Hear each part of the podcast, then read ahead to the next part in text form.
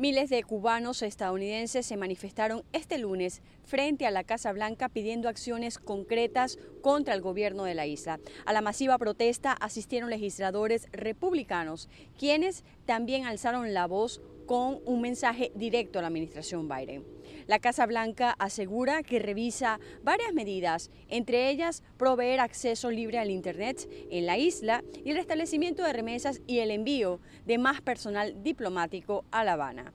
Mientras que legisladores republicanos como el representante Rick Scott pide acciones más contundentes contra el gobierno cubano por parte de la administración Biden.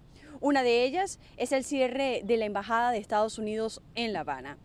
Por otra parte, Estados Unidos anunció el lunes que por ahora mantendrá las restricciones a los viajeros internacionales por el COVID-19, esto debido a las preocupaciones en torno a la creciente tasa de contagios a consecuencia de la variante Delta ha sido el paso más reciente de la Casa Blanca en reconsideración de su estrategia con respecto a la pandemia del coronavirus, mientras la variante mucho más contagiosa se extiende por Estados Unidos y debido a que una parte sustancial de la población se resiste a ser vacunada, según han dicho las autoridades.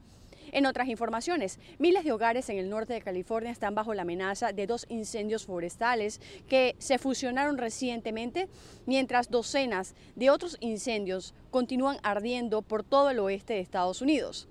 Las autoridades dicen que más de 10.000 hogares están bajo amenaza y se han ordenado evacuaciones alrededor del lago Almanor, una zona turística popular, después de que el incendio más grande de California, el Dixie Fire, se fusionara durante el fin de semana con el Fly Fire.